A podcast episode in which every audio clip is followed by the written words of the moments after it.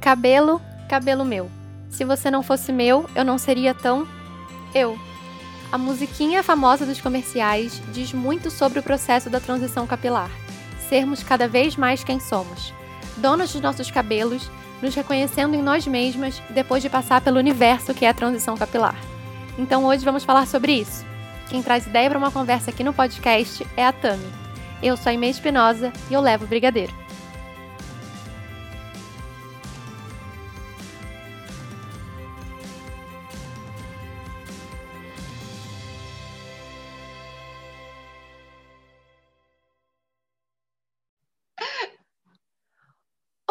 Tami, seja muito bem-vinda ao meu podcast. Fiquei muito feliz que você aceitou participar, então seja muito bem-vinda.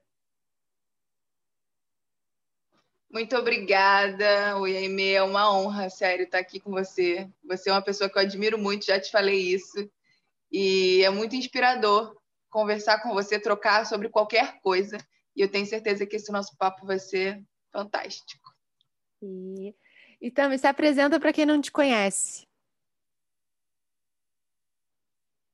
Então, para quem não me conhece, eu sou a Tami, eu sou cantora e compositora e estou no início, né, da minha carreira. Então, e a minha carreira de música tem muito a ver com a minha transição capilar, que é sobre o que vamos falar aqui. Então, elas estão muito interligadas. Eu acho que vai ser uma troca muito legal e vocês vão entender também por que, que elas estão interligadas. Então é isso. Para quem quiser me acompanhar, me siga nas redes sociais, oficialtami. E lá vocês vão conhecer todo o meu trabalho, tudo que eu faço. É isso. Maravilhosa. E já que você já trouxe o assunto da transição, eu queria te perguntar como que isso aconteceu na sua vida. Porque vocês não estão vendo agora, né? Vocês não estão tendo acesso a essa belíssima imagem dessa belíssima mulher. Mas vocês vão ver quando entrar no feed do podcast. A Tami eu e a Tami passamos pela transição capilar, mas existem diferenças muito grandes entre as nossas transições capilares, porque eu sou uma mulher branca e a Tami é uma mulher negra. Então, existe já aí, de princípio, você já parte de uma grande diferença de o que é para mim aceitar o meu cacho e o que é para Tami aceitar o cacho dela. Então, vocês vão escutar duas perspectivas bem distintas de preconceitos que tiveram que ser quebrados de maneiras bem distintas e é interessante vocês terem isso em mente para saber que a minha experiência e a da Tami, embora sejam extremamente legítimas, elas são experiências bem diferentes. Então, como começou para você a, o processo da transição? Então, a transição capilar para mim, ela começou tem faz uns quatro anos, mais ou menos. Eu alisava o cabelo, fazia relaxamento, fazia progressiva, e aí, né, eu comecei a ter muita queda de cabelo e fui numa dermatologista. Ela falou assim: cara, você é muito nova. Se você continuar fazendo essas coisas, quando você tiver 30 anos, você vai ficar careca, você não vai ter, seu cabelo não vai aguentar de tanta química. E aí eu meio que fui forçada, eu não faria, eu gosto de falar isso, porque não foi uma coisa assim que me bateu, ah, eu preciso. Não, eu fui forçada a parar. Mas é muito louco assim o que o que a transição faz com a gente porque ela te transforma de dentro para fora. O cabelo, ele passa a ser secundário real, assim.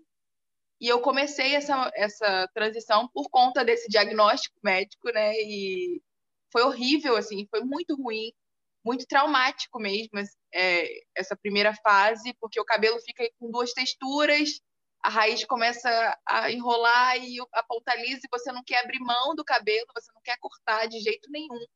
Então você prefere ficar com aquela coisa meio sem forma do que simplesmente cortar o cabelo. E por que, que a gente não quer cortar, né? Porque também a sociedade disse pra gente que mulher de cabelo curto não é bonito, porque mulher de cabelo curto não é tão mulher. Então a gente acaba aceitando essas coisas e, e tendo esse bloqueio.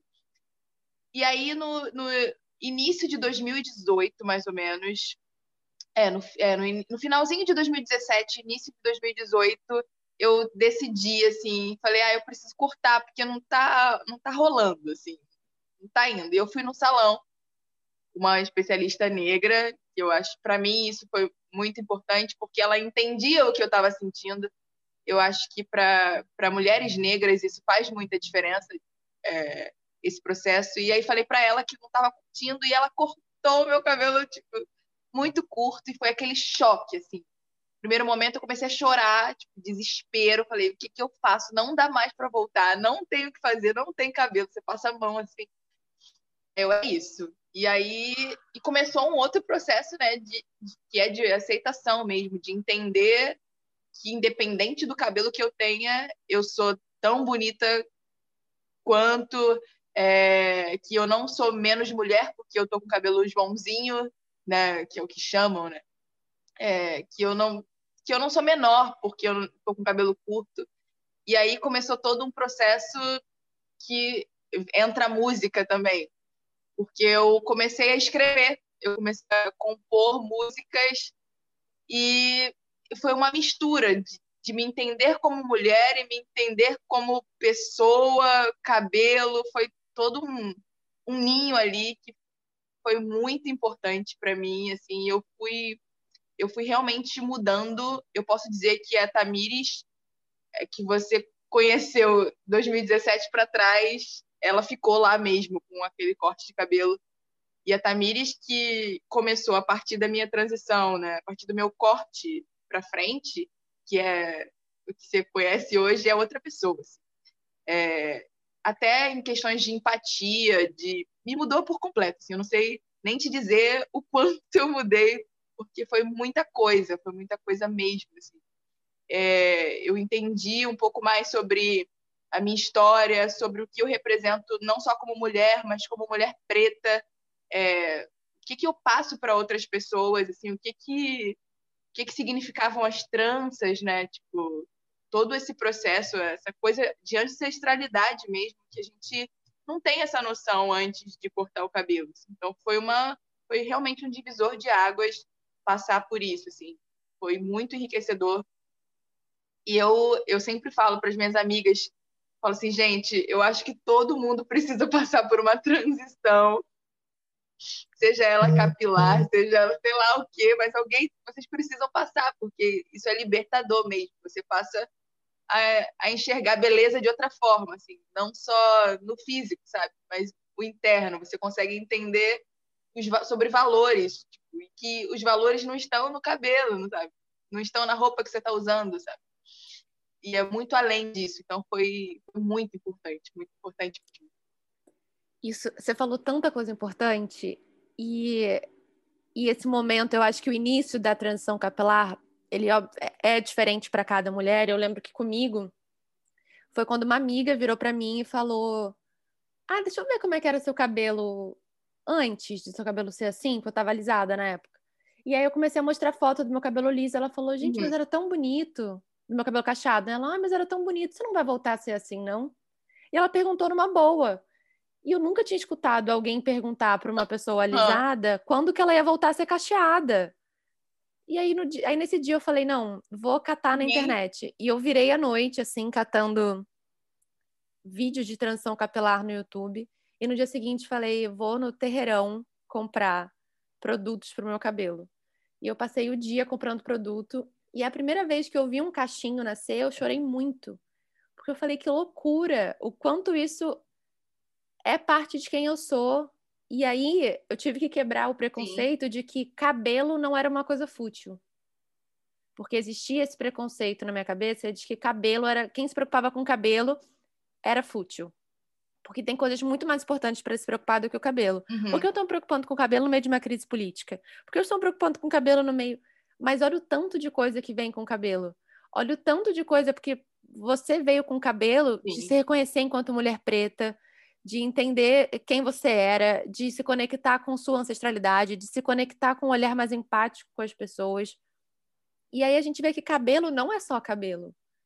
Porque a transição capilar, eu acho que o nome é transição capilar, mas deveria ser outra coisa. Deveria ser transição do seu ser, transição do seu eu, transição do alguma coisa assim, porque eu também é tão profundo, para mim foi um processo tão profundo e para você também foi um processo tão profundo e que demora tanto tempo, porque a gente está falando aqui como se fosse uma coisa assim, ah, e aí eu fiz a transição capilar, mas é um processo de meses.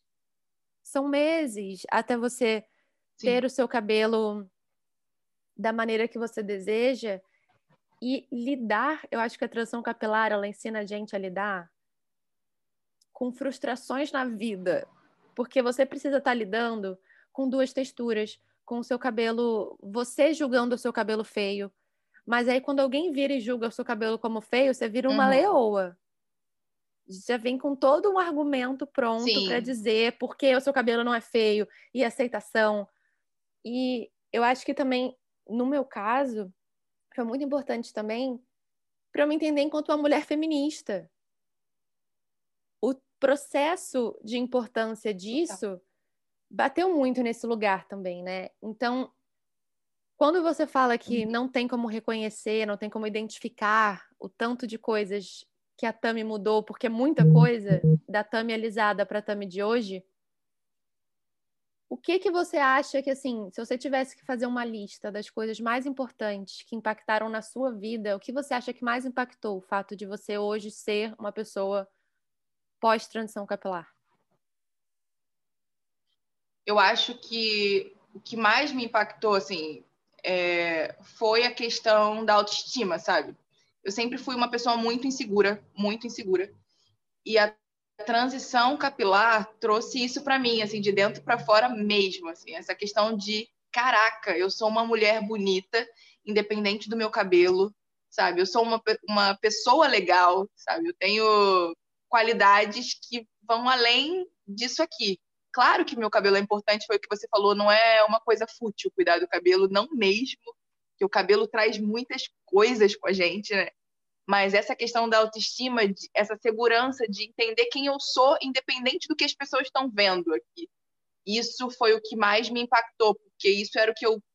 É, era um ponto que eu era muito insegura, muito. Eu ainda tenho, eu não vou falar, ah, sou 100%, não de vez em quando a gente tem as nossas inseguranças e eu acho que isso é normal, faz parte do nosso processo. Mas hoje eu já entendo a minha potência, eu já entendo o que eu represento, o que, que a minha imagem representa, assim, é, para outras pessoas também. Então, assim, essa transição, eu posso pegar aqui esse ponto é o ponto mais importante, assim, para mim, né? Que foi essa questão de me aceitar, de olhar para mim e ver beleza em mim, além do físico mesmo, de pegar as minhas características e, e colocar elas para fora, assim, de mostrar isso para outras pessoas e entender que isso é bonito, sabe? Que eu consigo. Antigamente as pessoas falavam para mim: ah, me fala aí, sei lá, três características, qualidades suas. E eu não sabia falar, eu ficava assim, ah, eu não sei, não sei. Não, hoje eu consigo, tipo, eu consigo ver qualidades em mim, tipo, eu sou uma pessoa legal, eu sou uma pessoa gentil, é, então eu, eu, consigo ver beleza de, por, de dentro para fora. Assim, e isso veio total com a transição capilar. Que loucura isso, né? É porque vo vocês que estão ouvindo não estão vendo essa pessoa. E a gente, quando está de fora, a gente tem uma noção sobre os outros muito louca, né? Porque você olha e você vê, e você é uma pessoa com uma presença muito forte, então a gente olha e fala, nossa, olha a Tami, maravilhosa, poderosa, e a gente não tem noção de que nessa construção da mulher maravilhosa e poderosa e que tá com esses cachos para cima, cara, tinha uma mulher que antes nem sabia que enumerar três qualidades, sabe? Então, é muito doido isso, né? E, e uma coisa que, assim, eu, eu passei pela transição tive meus preconceitos das pessoas comigo na época, tipo, ah, e não uhum. precisava nem ser falado, às vezes era uma cara que a pessoa fazia quando via seu cabelo. Porque... Exato, o olhar, porque eu passei pela transição do jeito que estava, eu saía de casa. Eu tava nem aí, eu fazia. Maravilhoso. Prendi o cabelo um, um pouquinho, às vezes eu fazia uma trança, às vezes eu saía com ele solto. E se te incomodou, lide com seu incômodo, eu tô de boa. E os preconceitos que eu sofri jamais seriam comparados aos que você pode ter sofrido. Quando você fala que foi uhum. importante uhum. para você se reconhecer enquanto mulher preta, passar pela transição, o que, que mais bateu para você? Você, porque existe aquele vídeo que eu acho maravilhoso, que é o dia que a galera descobriu que a Beyoncé era negra. Eu acho esse vídeo maravilhoso. Você já viu esse vídeo? É maravilhoso. E existiu para você esse processo de tá, agora eu acho eu estou entendendo que eu sou uma mulher preta e esse cabelo faz parte dessa identidade, desse reconhecimento. Existiu esse momento para você? Existiu total, assim. E é muito louco, porque comigo foi, uma, foi tudo junto, foi tudo de uma vez. Eu morava em Nilópolis, né, na Baixada, e eu posso te afirmar que eu nunca sofri é, nenhum tipo de preconceito, racismo em Nilópolis, porque, né, tipo, era todo mundo igual, assim, os meus amigos todos pretos, então não tinha essa essa coisa. Quando eu decidi fazer a transição capilar, eu estava me mudando para Botafogo, zona sul do Rio, junto com essa minha transição profissional também, que eu estava migrando, eu era professora de dança e eu queria ser cantora, então foi tudo junto, foi tudo meio que misturado. Então foi uma bomba, na verdade, que caiu em cima de mim. Porque eu, a minha primeira experiência com racismo foi vindo para cá, né, para a Zona Sul, e eu tava com cabelo curto, nessa coisa de transição, eu ainda não tinha feito meu meu BC, né, que é o meu corte total, eu eu tava tinha cortado ele um pouco mais curto, tava no meio assim da transição e foi a minha primeira experiência com racismo, misturado com transição capilar, que eu já não estava me sentindo bonita, já não estava bem. Então foi uma experiência muito ruim, assim, é, é, e foi o que você falou, as pessoas te olham diferente, elas não falam abertamente, mas é aquele olhar, aquela coisa assim, nossa, você era tão bonita com cabelo liso, por que, que você tá, fez isso, sabe? Aqueles comentários que são completamente desnecessários, que a gente não precisa ouvir. Então, assim, se você que está ouvindo já fez isso ou pensou em falar, não fale. Fica quieto, é melhor. Tipo, é melhor não falar nada. É, e aí eu fui para trança. Acho que a trança, nesse processo, foi a minha válvula de escape total. Porque eu tenho, eu falo isso assim, sem medo mesmo. Eu não conseguiria fazer a transição toda sem passar pela trança. A trança trouxe um refrigério para mim, assim.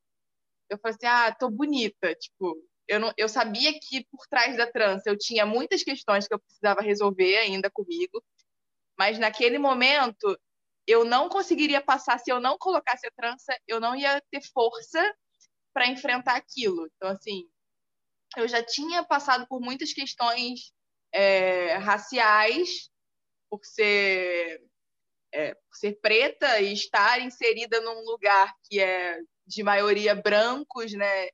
Então rolou sim muitas questões assim. Então eu já estava completamente insegura, completamente fragilizada.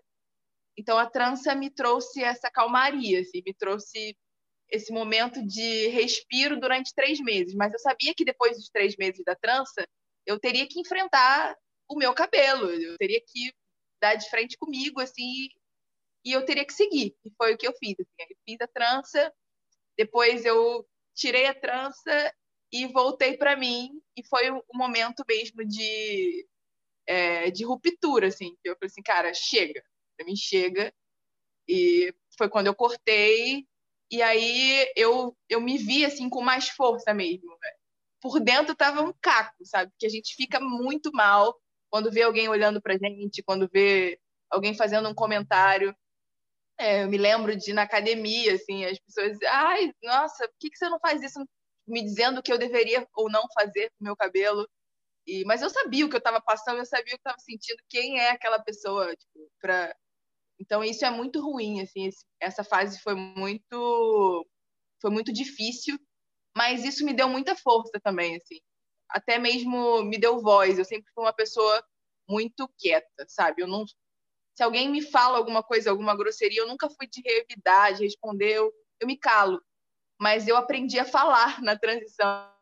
Então, isso, olha que loucura, sabe? Eu aprendi que não, eu não tenho que ficar quieta quando alguém me olha torto, tipo, tá sendo racista ou tá sendo preconceituoso.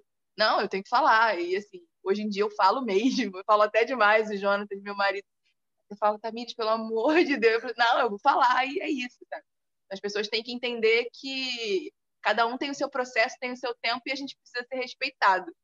Então, o que falta, eu acho, é essa questão da empatia, do respeito. Todo mundo quer dar sua opinião, quer falar o que acha que tem que falar, o que acha que sabe. e às vezes a gente não olha o que o outro está passando, o que o outro está sentindo, não tem essa, esse respeito. Eu acho que essa era de internet é muito ruim nesse ponto também, né? Que as pessoas comentam tudo, falam tudo, sem nenhuma responsabilidade é, emocional com o outro. E, assim, foi, foi um período muito complexo, foi um período muito difícil, mas foi um período que foi transformador para mim, assim, que me deu uma força, uma voz, um, uma coisa que eu não sei te dizer, assim, uma luz mesmo. Assim, eu me vejo mais iluminada, assim, é, e consigo, eu vejo utilidade em mim, assim, é muito doido isso. Que eu falo assim, cara, que eu posso ajudar outra pessoa, eu posso fazer. De vez em quando eu posto alguma coisa na, na minha rede social sobre isso e sempre tem um comentário, alguém que está passando, e aí eu vou lá, indico produto, falo de profissional, tipo assim, eu me sinto bem em poder é, fazer pelo outro que eu não tive, porque quando eu fiz eu não tinha referência assim de, de, de pessoas que me ajudassem que me dessem a mão para fazer. Eu fui na cara e na coragem, sabe? Então eu acho importante ter pessoas assim é, espalhadas pelo mundo, sabe? Para que outras pessoas tenham coragem de, de passar por esse processo, porque vale a pena, assim, é doloroso, mas vale a pena. Você sai transformado. É, é exatamente isso. Eu acho que você falou duas coisas que, que me marcam muito, assim, e que, obviamente, dentro dos nossos recortes de raça e tudo mais, que é a questão da representatividade, que se eu não tinha, imagino você, eu lembro quando eu, quando eu cresci, assim, uhum. quando eu uhum. era criança, a, a cacheada que eu via era Ana Paula Arósio, sempre foi. Era só ela. Era Ana Paula Arósio, a mini Ana Paula Arósio, da propaganda da Embratel, e a Maria Fernanda uhum. Cândido. Era isso que eu tinha de noção de cacheada. Sempre foi. Ou assim, as, as alisadas, as de cabelo liso, que faziam babyliss e apareciam na novela. Então, a minha representatividade era muito limitada. E aí, como é que é? Uhum. Como é que é isso, né? Você crescer assim, ainda mais eu que sou total geração Sandy, que você olha e é uma pessoa lisa, de franja, e lisíssima. E você fala, gente, não, não tem ninguém, ninguém como eu é bonita. Ninguém com esse cabelo aqui é bonito. As princesas da Disney, que eu sou eternamente defensora também, todas eram brancas, né? No, no seu caso, brancas de cabelo liso. Então, a representatividade é muito louca. E aí, em um determinado momento, você que não tinha essa representatividade, vira essa representatividade para alguém. E às vezes a gente acha, ah, mas é só uma pessoa, é só uma aluna do sapateado de não sei aonde, é só uma menina que me ouviu no Spotify. O que que essa menina pode reverberar, né? O que que essa única Sim. menina que ouviu você e falou, meu Deus, olha essa mulher, olha esse cabelo, o que que ela não pode reverberar? A gente às vezes acha que a gente é muito pequeno para influenciar alguém. E olha o tanto de coisa que alguém pode ter falado. Um, se uma pessoa virou e falou, gente, mas meu cabelo, tô alisando. Cara, olha a Tami. E aí ela começa uhum. a conversar com você. Eu acho que depois que a gente passa pela transição, a gente vira meio defensora de cacho. Eu sou muito essa pessoa. Sempre que alguém chega e fala eu assim, tô... eu sempre falo que o melhor elogio para mim não é falar que eu sou legal, é falar que meu cabelo é bonito. É meu melhor elogio. Então, quando alguém fala assim, cabelo bonito, eu falo, senta aqui, vamos falar de cronograma capilar, deixa eu te indicar uns produtos deixa eu te falar umas coisas. É meio. Você tem um minuto para ouvir a palavra da transição capilar? Eu sou meio essa pessoa, assim. E, e eu vejo muito isso em você, porque eu acho que isso acontece quando a gente se sente impactado e de verdade transformado por aquilo ali, porque a gente só quer levar adiante o que realmente teve um impacto positivo, né? Como é que foi para você crescer Sim. sem ter essa representatividade, assim? Cara, é muito doido. Porque essa noção de representatividade, essas questões raciais que a gente está falando, né? Isso é muito recente uhum. é, para mim. Porque, como eu te falei, eu vim de Nilópolis e eu não sentia isso lá. E é muito doido como a gente cresce e é ensinado que a gente é menor, a gente é inferior. E eu cresci assim, assim, eu realmente cresci falando, não, as minhas amigas são mais bonitas porque são brancas, porque têm o cabelo liso. É, eu não sou tão bonita quanto as minhas amigas. É, até na escola, é, para namoradinho, aquela coisa de paquera, todos os meninos não iam em mim, vão nas minhas amigas, porque são brancas, porque são. E aí e você se acostuma com aquela posição de, de estar abaixo do outro. Mas quando eu me mudei para cá, assim, para Zona Sul, eu falo que são dois mundos, Baixada e Zona Sul. São dois mundos completamente diferentes. E que eu vi realmente o racismo, essa coisa de representatividade tão forte, assim, eu falei assim, foi meio que um choque de realidade. Por isso que eu falo que foi uma bomba, porque foi cabelo, foi, foi tudo junto, sabe? E eu falei assim, caraca, eu nunca tive uma boneca preta. Eu nunca. É... Eu me lembro de uma festa de uma amiga minha, que era branca, que era aniversário das princesas. E eu falei assim, eu não vou, que eu não tenho nenhuma princesa. E eu não fui nesse aniversário. Ela era realmente minha amiga. A gente estudava junto desde.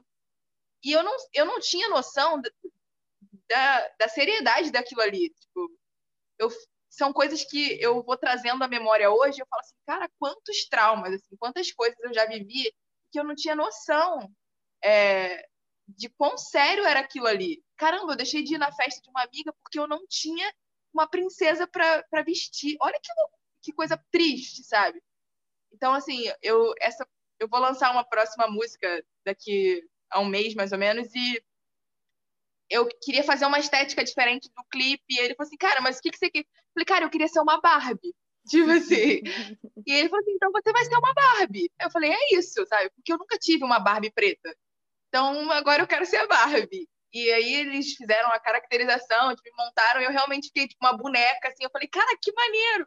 Então, assim, são coisas, são traumas de infância que eu, que eu nem sabia que eu tinha, que eu fui descobrindo ao longo do tempo e que, graças a Deus, assim, hoje eu, eu consigo.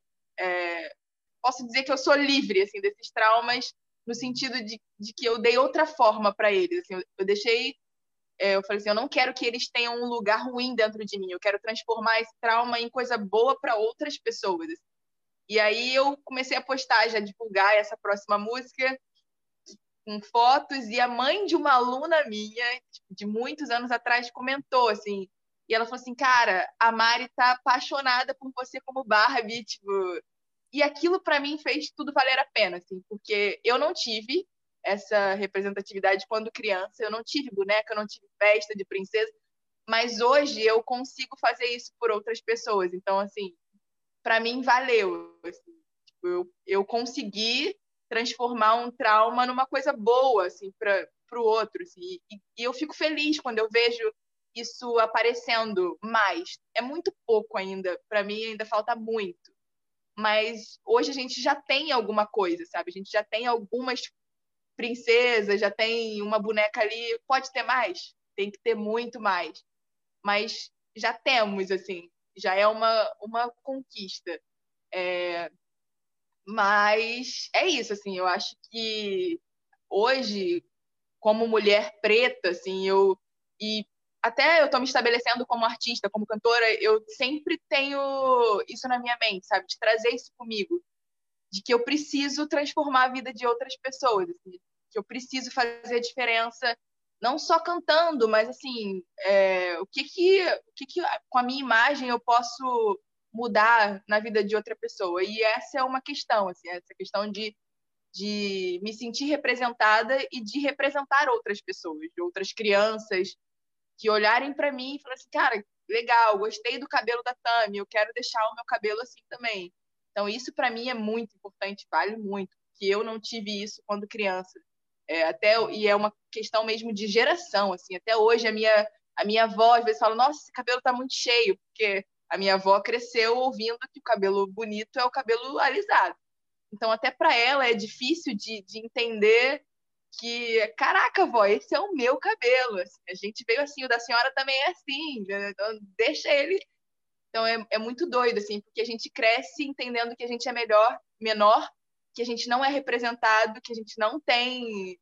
É, eu não tinha essas, essa figura de mulher preta na TV em lugar nenhum, Assim, é, eu sou uma, eu era uma criança dos anos 90, né? Eu nasci em 92. Então, assim, não tinha isso, não tinha. É, a figura de mulher preta que eu me lembro era a morena do Tchan. É, era a única coisa que eu tinha, assim, de um pouco mais de referência quando criança, mas que logo foi trocada por uma mulher branca com cabelo escuro, sabe? Então, é muito louco isso, essa falta de representatividade. Mas também fico feliz com as coisas que já aconteceram, né? Que estão acontecendo. Esse movimento tem crescido, tem evoluído. Isso é importante. Eu acho que a gente tem que vibrar, sim. É, mas ainda falta muito. A gente tem muita coisa ainda para fazer, para caminhar quanto a isso. Novamente, você falou diversas coisas que eu poderia falar e que são extremamente importantes. E eu acho que você terminou falando uma coisa que é já melhorou, mas tem muita coisa para melhorar. Que eu acho que quem não se quem não vive, eu acho que é sempre assim, né? Com qualquer aspecto, a gente só passa a se importar e a lutar por aquilo que não é nosso privilégio, né? Por aquilo em que a gente precisa mudar, em que aquilo não não atinge a gente, não abrange a gente, senão, porque é muito fácil, o lugar do privilégio é muito cômodo, né? E uhum. você falou uma coisa que é isso das pessoas falarem, isso a gente escuta muito, né? Ai, mas já tá ótimo, olha quanta cacheada tem aí. Olha quanta a Maju já tá aí. A gente já tem a Maju apresentando o jornal. Tipo, quem passa por esse tipo de preconceito, quem passa por esse tipo, quem quer se sentir representado, não quer se sentir representado na apresentação do jornal hoje. Você quer se olhar e ver em todo lugar, porque é assim, não é assim com o homem branco né? O homem branco ele não se olha representado nos lugares. Sim. Como é o caso do Pantera Negra, por exemplo. Cara, era lindo de ver a galera vendo Pantera Negra. Você via coletivos pretos indo ver Pantera Negra em grupo. E você falava, gente, que demais, assim. Sim. E a gente nunca precisou. A menina branca nunca precisou, né? Ai, vamos com as amigas assistir a Bela Fera porque a gente está finalmente representada os meninos, ah, vamos lá assistir os Vingadores, porque finalmente a gente tem um herói loiro branco. Então, ainda mais isso falou, né, de ser uma criança anos 90, era Angélica Eliana Xuxa, Sandy. Então, as referências que a gente tinha eram essas. Eu sou uma criança anos 90 também, nasci em 93. E é isso, a referência que a gente tinha era essa, né? E se eu não me sentia representada, pelos cabelos, quem dirá você? E, e eu lembro uma vez que perguntaram para Sandy, falaram assim: Ah, qual é o peso da responsabilidade de ser um ídolo? E aí eu, eu lembrei disso quando você falou que hoje você pode influenciar essas meninas. E eu acho que existe, quando você fala, fica muito claro para mim. E aí eu acho que pode vir muito também dessa coisa de eu achar que você é uma mulher muito maravilhosona, que é é, da diferença do peso da responsabilidade para a consciência da responsabilidade que você tem. Eu acho que por você ter passado por tanta coisa, existe uma consciência de que o meu cabelo não é só meu cabelo. Eu estar vestida de uma Barbie preta no meu clipe não é só uma Barbie. Não é só aquela menina na, na infância que não. Poxa, não consegui ter uma Barbie. Não, não. É a menina na infância que não se via numa Barbie e que agora alguém vai se ver através de você. Não é só a estética a maneira do clipe, né? Não é Sim. é só vou fazer uma estética legal aqui, vamos engajar na internet. E essa é. responsabilidade, essa consciência de que você influencia veio para você junto com a transição, assim, o momento em que você começou a fazer a transição ou veio recente?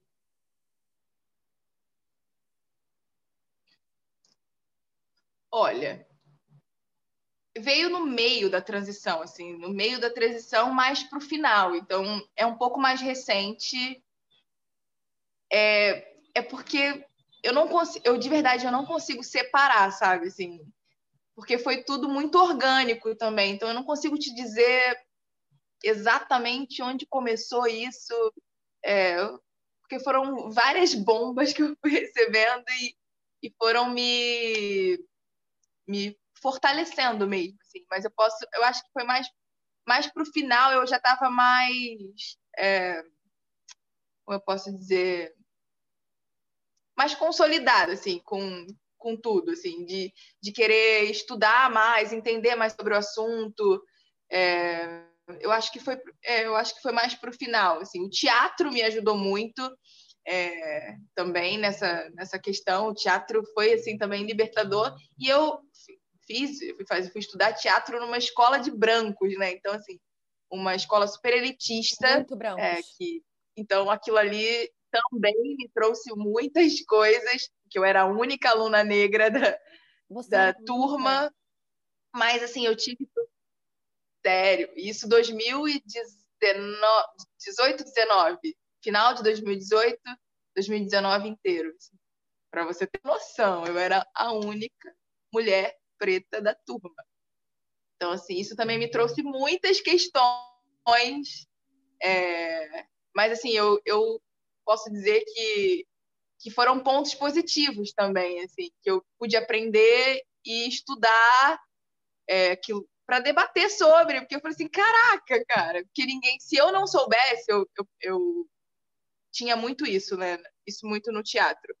Cara, se eu não estudar, se eu não entender sobre mim, sobre a minha origem, sobre essas questões, ninguém vai fazer isso por mim.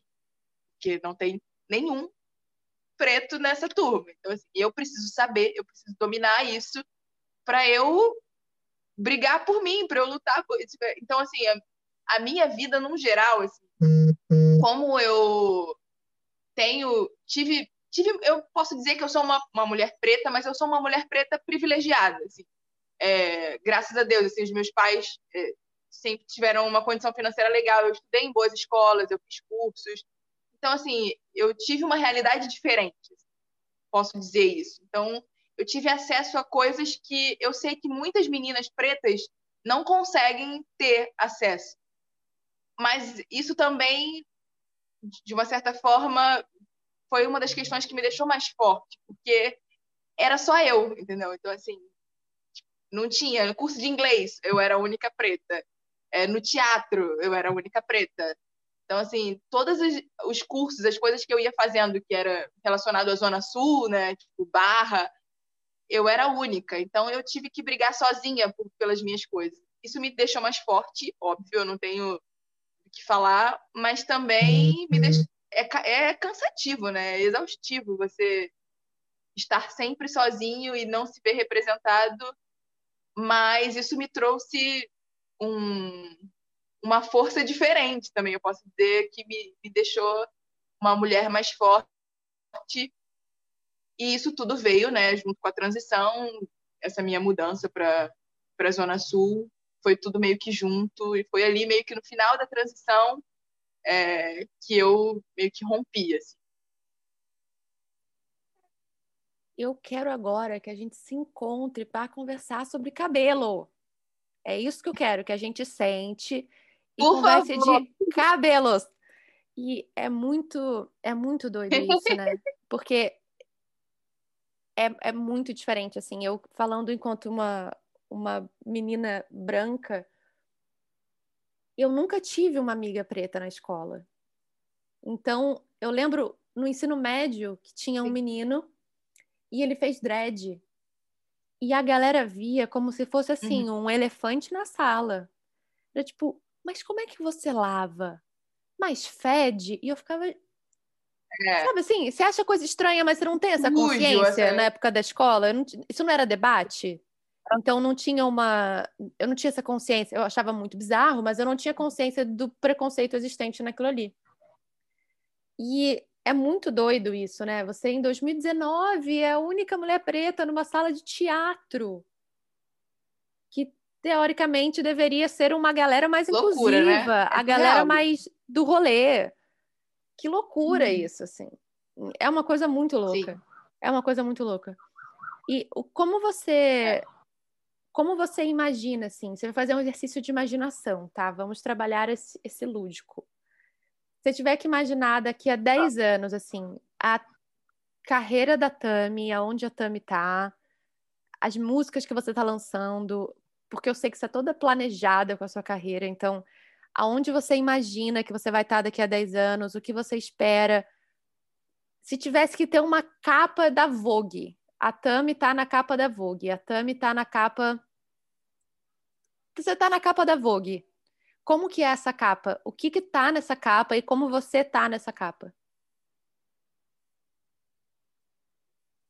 Nossa, que pergunta boa. é, eu me imagino, assim, na verdade, o que eu espero para mim daqui a 10 anos é estar extremamente estabilizada profissionalmente, vivendo do que eu realmente amo, que é a arte, a música, dança, teatro, tudo junto. É...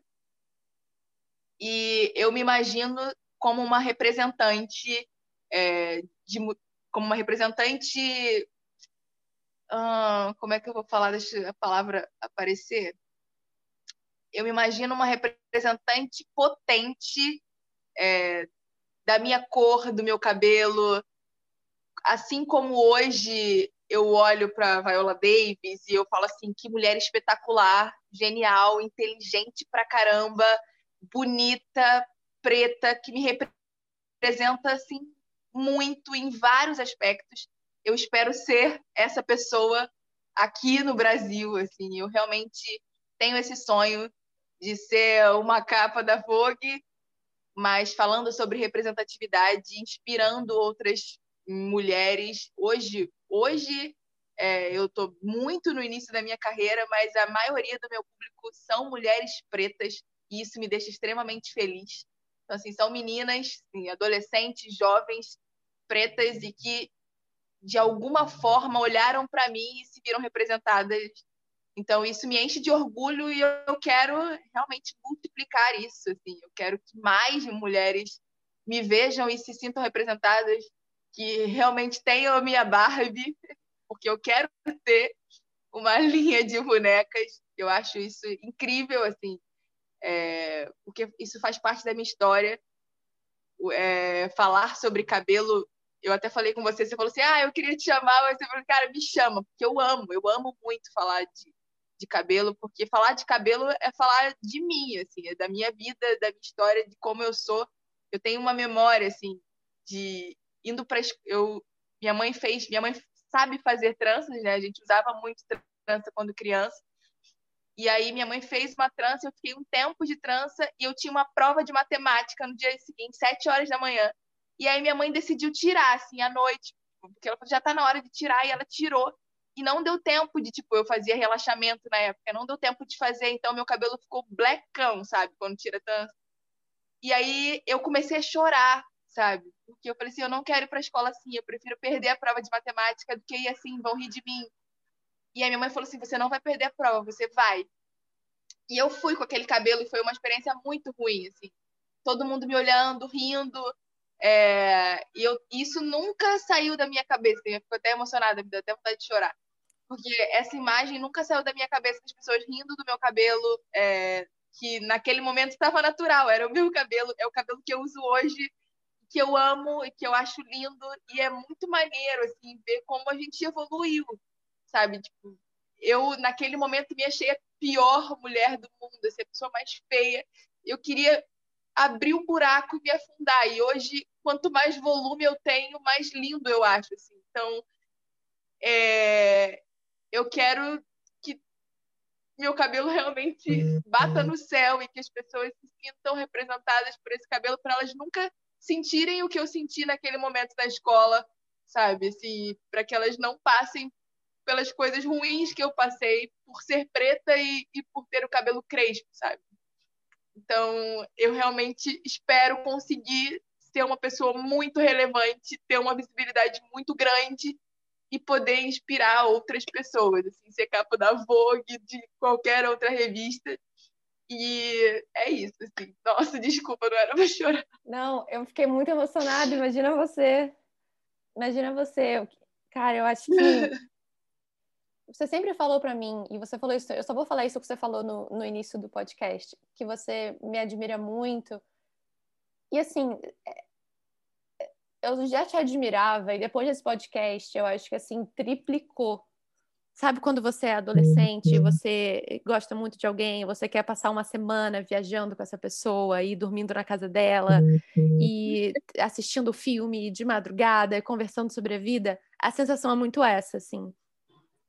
Eu admiro muito você e admiro muito o que você vem construindo. Eu acho genial ah, você ser uma artista independente que planeja a sua carreira e colhe o fruto do que você planeja e eu acho o seu cabelo um negócio lindo. Eu, eu, meu cabelo nem tava assim, eu falei, vou botar ele todo para cima porque eu vou falar com a Tami. E, e eu acho você demais, assim, eu acho que você vê hoje a mãe dessa sua aluna falando isso para você é a pontinha do iceberg de você ver milhares de mulheres, de crianças, sabe? Sabe quando você vê assim carnaval e você vê as crianças fantasiadas de Pantera Negra e você vê as crianças que estão imitando a Anitta com a fantasia dela?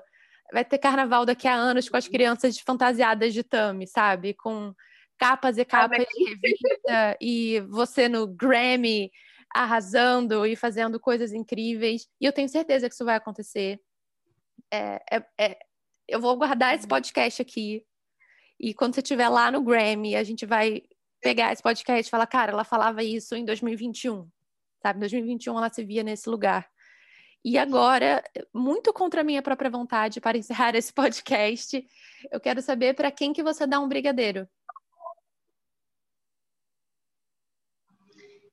Olha, diante de tudo que a gente falou, assim, que a gente conversou, o meu brigadeiro hoje vai para Viola Davis, que é essa mulher para mim, essa mulher que eu quero ser. Hoje ela, ela é essa mulher para mim. Assim. Então eu vou dar para ela porque ela realmente me representa muito, assim, como como artista, como mulher. Não só ela, eu tenho diversas referências, mas é porque ela realmente me impactou de uma forma muito positiva, assim, de posicionamento, posicionamento político, posicionamento é, como uma mulher feminista, como uma mulher preta e ouvir e assistir ela é realmente muito inspirador para mim e é o que eu espero ser para outras pessoas. Então, eu vou dar para ela. Então, eu queria te agradecer imensamente. Que coisa bonita que foi essa nossa troca nesse episódio. Como é, é especial poder conversar com você e trocar com você. E seja muito bem-vinda ao podcast sempre. Quero você mais vezes aqui e que a gente consiga se encontrar, porque essa pandemia é insuportável. A gente tentou marcar uma pizza ano passado e a gente não conseguiu porque a pandemia veio. Então, eu queria te agradecer do fundo do meu coração, com todos os meus cachos volumosos, te agradecendo. E muito, muito, muito, muito, muito obrigada por ter aceitado esse convite. Obrigada a você, uma honra. Eu falei no início, vou falar no final. Você é uma mulher incrível, que me inspira, que é genial, super inteligente, é criativa e eu amo a sua criatividade. Eu amo, eu topo tudo que você fala porque me pede, pode pedir que eu vou topar.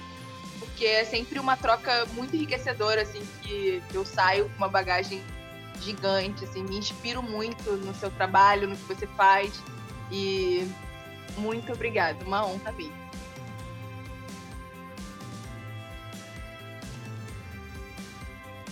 Espero que você tenha gostado de mais um episódio do podcast e que a gente se encontre muito por aqui. Até a próxima semana!